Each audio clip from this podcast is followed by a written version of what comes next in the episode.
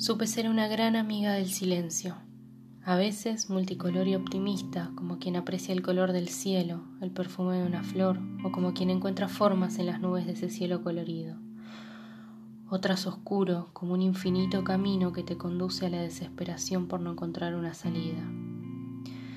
El silencio también supo ser mi amigo, incluso con sus más oscuros días y sus largas noches invadiéndome de preguntas para las cuales no hallo respuesta ni lógica alguna.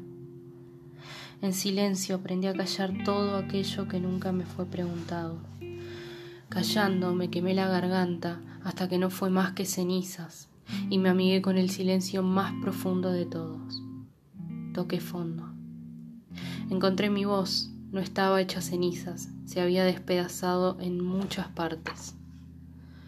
En silencio la volví a armar, la acomodé en su lugar para nunca más poderla desarmar y fue en silencio que aprendí que a veces tocar fondo me permite abrazar a todas mis versiones silenciadas y rotas, y ahí, en ese preciso instante, me pregunto, ¿a mis cuántas versiones rotas voy a estar bien?